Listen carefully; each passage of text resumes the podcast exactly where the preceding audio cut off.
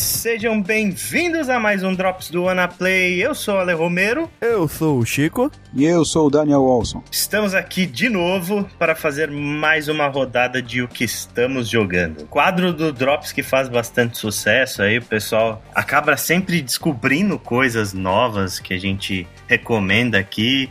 É, muita gente comenta desses jogos e tal. A gente já fez uma galera começar a jogar muita coisa aí. Então a gente vai continuar dando dicas aí pra galera de, de jogos interessantes. Começar então pelo Daniel. Daniel, o que, que você anda jogando? É, dessa vez eu vou falar de um DLC, o Burial at Sea.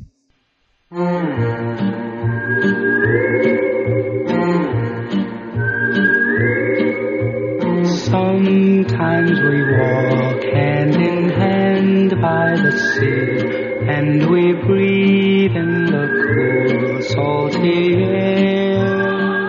DLC lançado para o Bioshock Infinite, cuja principal história né, se passa em Rapture, né? A cidade submersa que foi palco do primeiro Bioshock. Então, é, o DLC é um DLC curto até, você termina ele em duas horas, mas é legal, é legal de ver é, Rapture no auge do seu, do seu... Do seu esplendor, né? Do seu esplendor, exatamente, no auge do seu esplendor, com tudo ali novinho em folha praticamente, né? Então você vê, é, logo no começo, quando, quando chega, vê os, os Big Daddies trabalhando lá fora, né, na função principal deles, que era fazer manutenção na cidade. Putz, é muito legal. Ver as pessoas todas é, sem ter aquelas deforma, deformações dos é, splicers. O pessoal né? conversando. É bem legal, é, é, um, é um DLC que visualmente, assim, ele, ele enche os olhos, assim, porque Rapture você percebe, né? Já percebia no Bioshock 1 que era uma cidade muito bonita, assim, né? deveria ser uma cidade muito bonita quando antes dos acontecimentos que geraram toda aquela guerra entre o Ryan e Te perguntar, uhum. cara, eu que não joguei, o visual dele é mais pro Infinity ou pro Bioshock 1 mesmo? Pro Bioshock 1, com certeza. Bioshock 1, Bioshock 1. Mas os personagens me lembraram muito o Infinity. Uhum. O, o, o, é, assim, o desenho deles, assim, lembram muito os personagens do Infinity. Talvez porque a gente nunca viu como é que eram os personagens do Bioshock, né, de Rapture,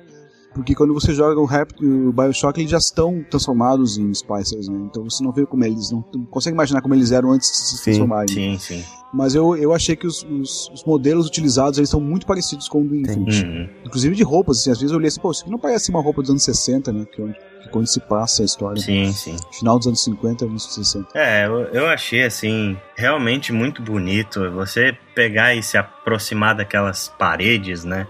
Que mostram o lado de fora, você vê o fundo do mar assim, todas as partes da cidade, os Big Dads trabalhando, como você já falou, e ver as lojas dentro de Rapture, né, cara? Isso é muito foda, assim, porque você vê lojas, tem cinemas, tem teatros, coisas de joias, tem lojas de roupa, e tudo isso funcionando a pleno vapor. Você consegue entrar, Exatamente. conversar com aquelas pessoas, você consegue ouvir discussões do, do, do público, né? E apesar de não ter é, muitos mapas, né, os que tem, acho que são uns, uns dois ou três, né, uhum. né, são bem grandes. Você pode explorar bastante e entrar em vários lugares assim. Sim. Principalmente se você vai atrás dos áudios logs, né? Sim, sim. É, ele tem bastante lugar para explorar. Sim, é, é bem interessante mesmo, assim. A história é cheia de fanservice, tipo, tem vários personagens que você reconhece do Bioshock original ali, você interage com eles. É, os próprios audiologs, assim, eles complementam a história dos dois jogos. Sim, eles comentam é, episódios do Bioshock, né, primeiro, uhum. e faz uma ligação com o Bioshock Infinite também. Inclusive tem alguns bem interessantes, né, como o Dr. Chong, aquele que é, é o que inventou os plasmides. Uhum. Né, Legal. Falando de que os inventos deles estavam sendo roubados, né? é bem interessante ver essa. E tem, e tem falando em plasmid, tem alguma coisa nova com relação a armas, esse então, tipo deixa, de coisa? deixa eu contar um pouco mais sobre o jogo. Uhum. Né? Ele, na, no jogo você joga com o Booker the Witch. Né? Uhum. Ele é um investigador particular, né? mais ou menos o mesmo papel que ele já tinha no Infinite. Né? Sim. E no começo do jogo ele é procurado pela Elizabeth, né? Uhum. Que tá ali com um visual bem mais maduro, assim, digamos, em, em relação ao Infinite, né? Tá mais uma femme fatale, assim. Né? É, ela tá mais velha, né? Aparentemente. Típica dos, dos, dos romances no ar, assim, né? Sim, sim. Fumando o tempo todo. Fumando, é. Aquela cinturinha. Aquele, aquele, ar misterioso. Uhum. É, estilo cinema policial no ar, assim. É, e aliás, esse para mim foi uma das coisas que ficaram estranhas nesse DLC, porque a Elizabeth, ela. O visual dela é esse, sabe? Mas a partir do momento em que ela entra na jogabilidade, ela vira a Elizabeth do Bioshock Infinite.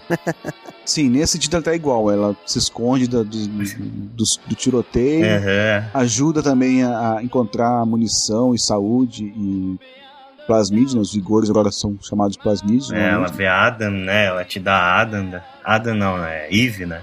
Ela encontra Mas os vídeos de Eve uhum.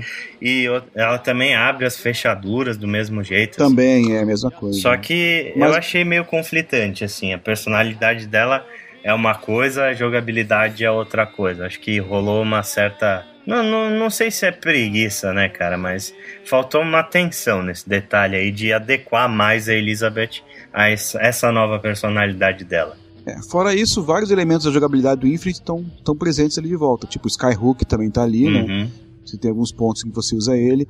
É, houveram algumas mudanças agora. As, você pode carregar mais de uma arma. No Infinite só podia ser duas armas, uhum. né? Agora você carrega você todas. Tem de volta aquele disco com todas as armas, assim como tem o do, dos plasmidos também. Uhum. E, mas não houve mais que isso do que muita mudança. Você recebe uma nova arma. Que é um negócio de micro-ondas lá que você. Isso, uma, uma arma de raio. Uma assim, arma de raio que você explode os inimigos, é bem legal. E mais um, e mais um plasmid também, mais um poder que é o poder de gelo. Uhum. Hum. Que você tem que. Logo no começo tem que ir atrás dele pra dar sequência é, Tem no Bioshock 1, né? Tem no Bioshock 1 e não tinha no Infinite. Uhum. Sim, sim. E aliás, esse plasmid que gera um inimigo novo, né? Que é o Iceman lá, que é não sei o nome dele direito, mas é um inimigo que aparece toda hora e usa esse plasmid de gelo. Aquilo que a gente reclamou que não tinha no Infinity de pessoas. Exato, eu lembrei do nosso cast quando eu tava vendo, jogando isso aí, porque eh, não só esse aí, mas tem outro lá que usa também o fogo, eu acho, um outro poder lá. Uhum. Então tem inimigos usando os plasmides também em cima de você. E tem né? uma cena no meio que aparece um, uns garçons usando um plasmide de teleporte, né, cara? Teleporte, é, que é um plasmide que tem no primeiro jogo também, ou no segundo, no primeiro, né? Bem legal. Em teoria, nessa Bioshock no auge, né, praticamente obrigatório, né, porque dada a história do negócio, todo mundo, teoricamente, teria acesso aos plasmides, né? Sim, sim. sim. Sim, sim. Porque o uso indiscriminado deles é que causou todo o problema, né? Uhum. Toda a mutação entre os, os habitantes. Né? Exatamente. A minha opinião sobre esse DLC, cara, tirando algumas coisas de conflito, assim, como por exemplo a Elizabeth e a história que é um pouco forçada, né? Tipo. É, ela tem um final ali meio também é, tentando ser mindfuck, assim, né? Que parece que ficou meio forçado, né? Parece que o, o Levine se sentiu na obrigação agora de todo final de jogo botar uma coisa, uma, uma revelação assim, uhum. para causar impacto, né? Que eu achei meio desnecessária, né? Até porque vai ter uma continuação, né? Vai ter um, esse foi só o episódio 1. Né? É, sim. Mas, mas o jogo em si, mas o DLC em si é bem divertido. Eu achei gostoso de jogar, a jogabilidade tá bem redondinha ali, não, não, não, não tem nada que atrapalhe. Uhum. É, os inimigos tem os inimigos bem difíceis até, eu morri algumas vezes, né? Sim, sim. Mesmo jogando normal. Então tá bem equilibrado isso e dura o único problema é que ele dura pouco. Uhum. Em duas horas você fecha o jogo e fica com aquele gostinho, bah, queria mais. É, né? sim, é esperar a segunda parte. é, uma coisa que quem for jogar tem que ter em mente é que isso é um DLC e não é um jogo novo. Então não espere um jogo de 10 horas, sabe? É um conteúdo adicional curtinho assim, é bem gostoso de jogar mesmo e que complementa o universo de, é, de Bioshock. 10 horas, 10 horas não diria, mas, por exemplo, o Minerva's Den, que é o melhor DLC que eu já vi, que eu já joguei, uhum. que do Bioshock 2, dura em torno de 6 horas, cara. Ele tem bastante coisa pra fazer, assim. Né? Ele tem, uhum. ele tem uma história bem construída, né? e bastante jogabilidade para poder explorar. O Lord é. Dragon dura uma cara também. Mas eu recomendo, para quem principalmente quem é fã e quiser conhecer como era Rapture no, no, seu auge, né? Fica a dica aí, corra atrás desse DLC que tá bem legal. Sim. Bacana, vou baixar. Vale a pena.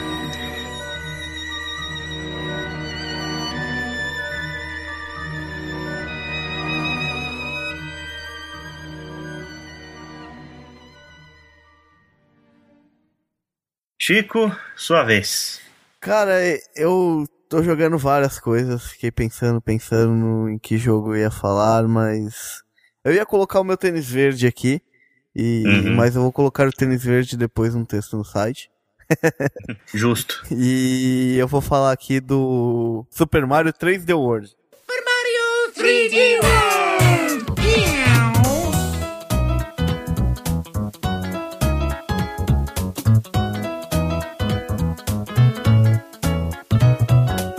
Eu peguei ele e falei, ah, vou ver qual que é desse jogo, né? Nem tava com pretensão de falar dele. Uhum. E aí eu comecei a jogar ele, cara, e assim, é fantástico. O Super Mario 3 é fantástico, o Super Mario World é fantástico, eu fico na dúvida em falar qual que eu gosto mais. Né? Uhum. Né?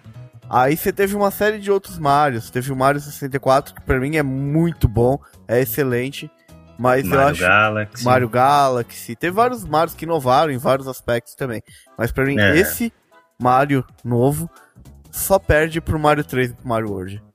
Caraca. Original. Ó a responsa, é hein? Muito divertido o jogo. O jogo, primeiro, ele é lindo. Eu pensei que você ia falar que esse, que esse Mario novo só perdia pro Sonic.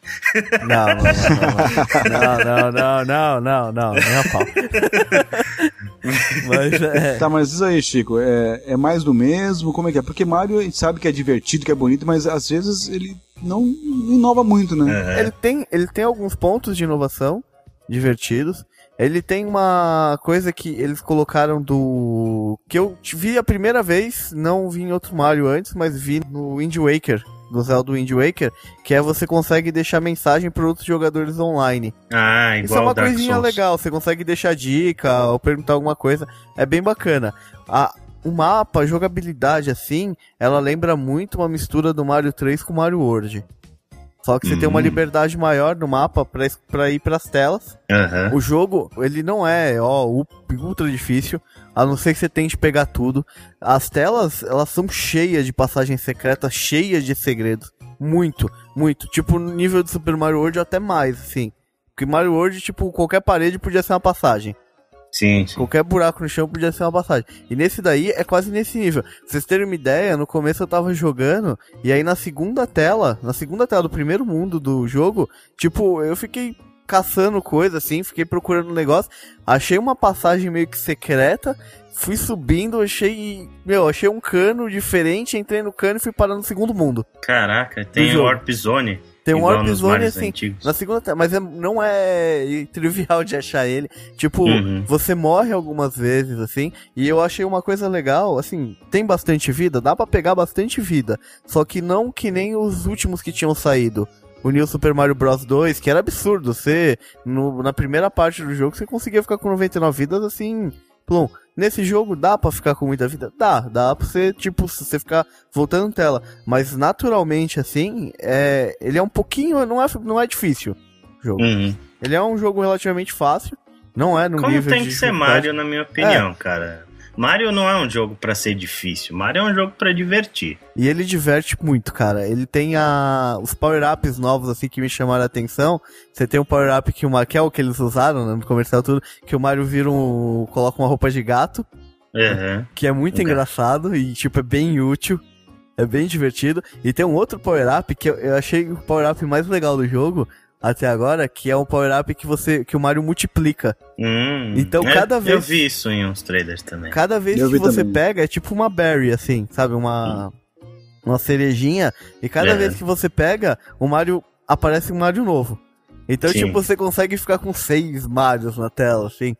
e é muito legal controlar, porque tem aquele monte de Mario, você começa a apertar os botões que nem louco. é muito legal. E assim, uma coisa muito legal, cara, desse jogo, eu não joguei ainda, mas ele tem um multiplayer uhum. local, que dá pra você jogar em até quatro pessoas. Que deve ser bem divertido, porque nos outros já tinha, no New Super Mario World, e era muito engraçado. Né? Sim, Aparentemente, sim deve estar tá legal pelos vídeos que eu vi, eu não joguei essa parte. E uma outra coisa que eu achei bem legal que tem, cara, é que você pode, você tem os personagens a princesa, Luigi, o Mario e o Toad. O que me lembrou o Mario 2, aquele que chegou aqui Sim. no ocidente. tá? Me os mesmos personagens. Os mesmos personagens. E uma coisa legal, cara, eles não são iguais. Uhum. O Mario, Cada um tem característica diferente. É, que, e as características são muito parecidas com a do Mario 2. O ah, Toad, é, a princesa flutua. A princesa flutua, o Luigi ele dá aquela corridinha no ar. O uhum. Mario é o mais estável, mais fácil de controlar. E o Toad é o mais rápido. É, isso é uma coisa legal, cara, porque outros jogos que tem mecânica parecida, como o Rayman e o Little Big Planet, né? Em que você joga até quatro pessoas, né? Os personagens são genéricos, né? Eles fazem tudo a mesma coisa, eles não tem nada de especial, assim, não muda você selecionar um personagem diferente que ele não vai ganhar nenhum poder novo. Né? Uhum. No caso, então, aí, é, conforme que você seleciona, ele tem uma característica é, que é própria dele. E dá pra trocar vezes, Exatamente. Cada, tipo... E antes de entrar em cada tela, o jogo te dá a opção de trocar o personagem. Legal, legal. E dependendo do personagem, ele te facilita fazer alguma coisa na tela. Legal, Ou, às legal. vezes tem até, tem até pontos ali que, tipo, dão uma dá, tem uma diferençazinha, assim, na jogabilidade e tal. E é muito uhum. legal, cara. Os, assim, os gráficos estão muito divertidos, tá muito bonito o jogo. Bem colorido, Sim. como o Mario é sempre. Né? Claro. E assim, cara, eu recomendo, é um jogão. A princípio eu tinha visto as notas do Metacritic e eu falei, ah, nem ferrando, tipo, tá exagerando, mas não, cara, o jogo é fantástico. É um, é um Mario que a galera acho que tava esperando aí. É muito é, bom, eu recomendo é um jogo demais. Pra comprar console, então. Eu acho que é um jogo que vende console. É um jogo que vende Wii U. É, é uma boa aposta aí. Cara, é, o Daniel falou ali atrás, né, que Mario não é um jogo que inova tanto. Eu não acho, viu, cara? É que Mario lança muitos títulos, né? E quando você lança títulos demais, você não consegue inovar em todos. Mas é, muitos Marios da história, assim, eles são marcados por ter influenciado toda uma geração, sabe?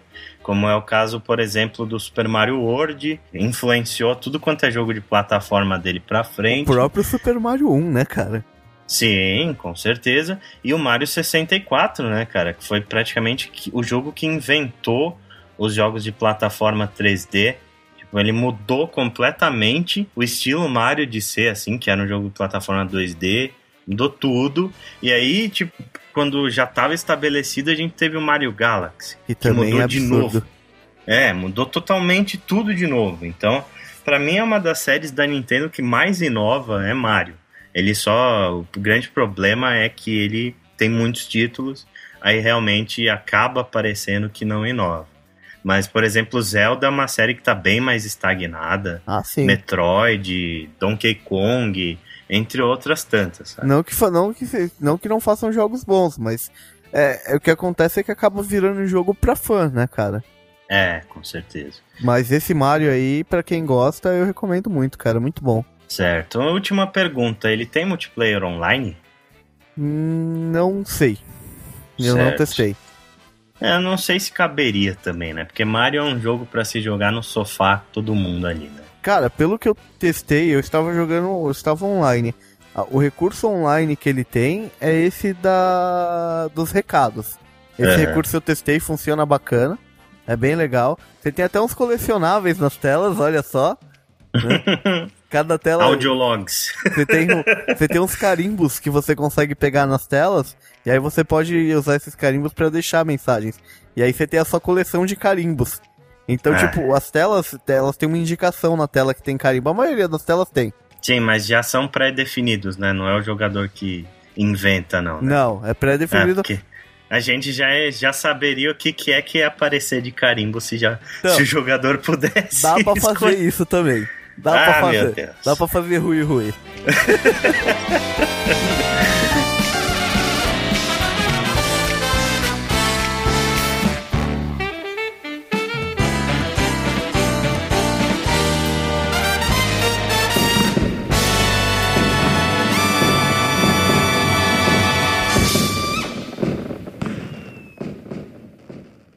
Beleza, minha vez. Vai lá. É, eu vou falar de um jogo hum, aí episódico, né? Mais recente lançamento da Telltale, jogo que eu gostei muito, The Wolf Among Us.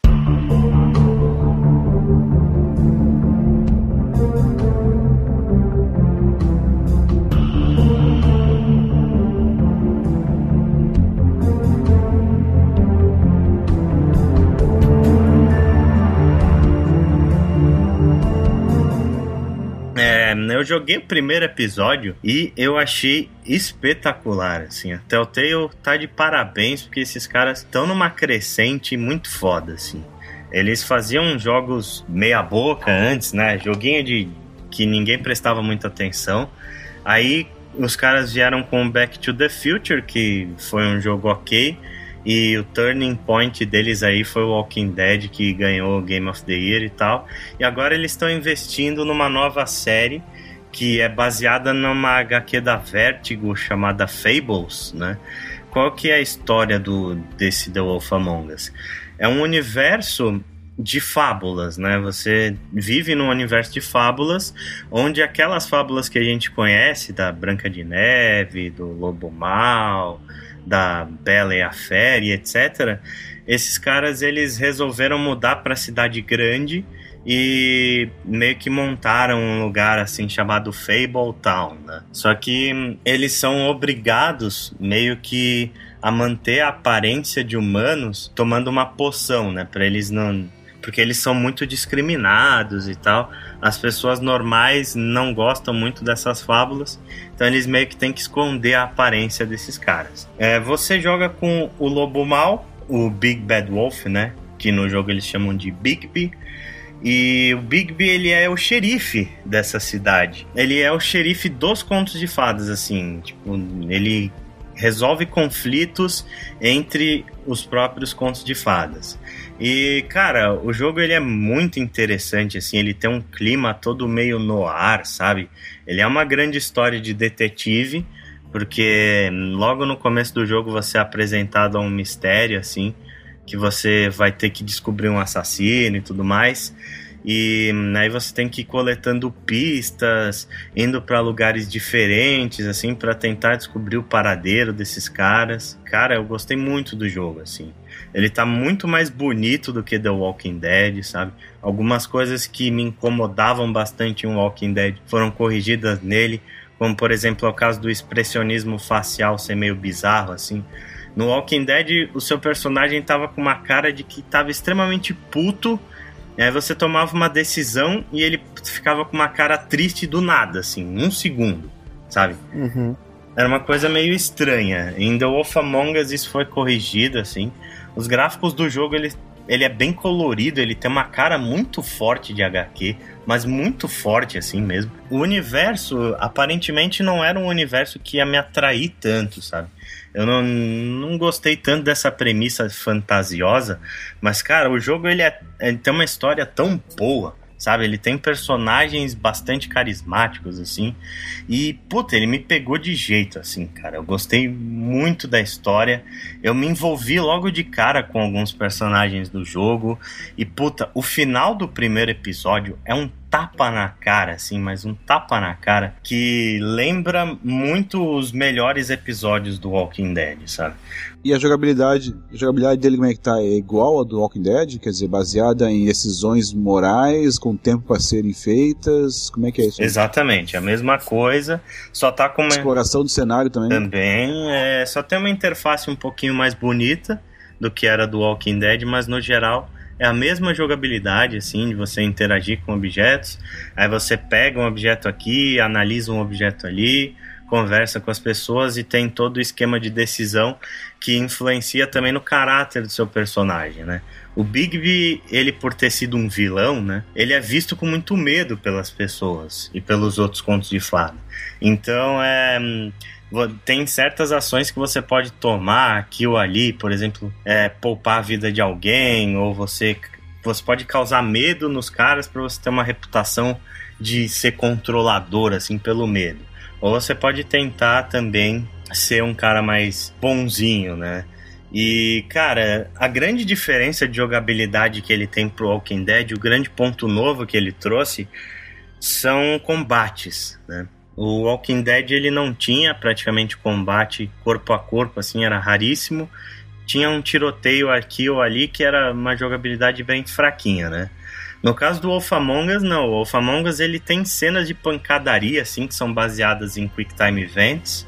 E ele tem cenas de perseguição, sabe?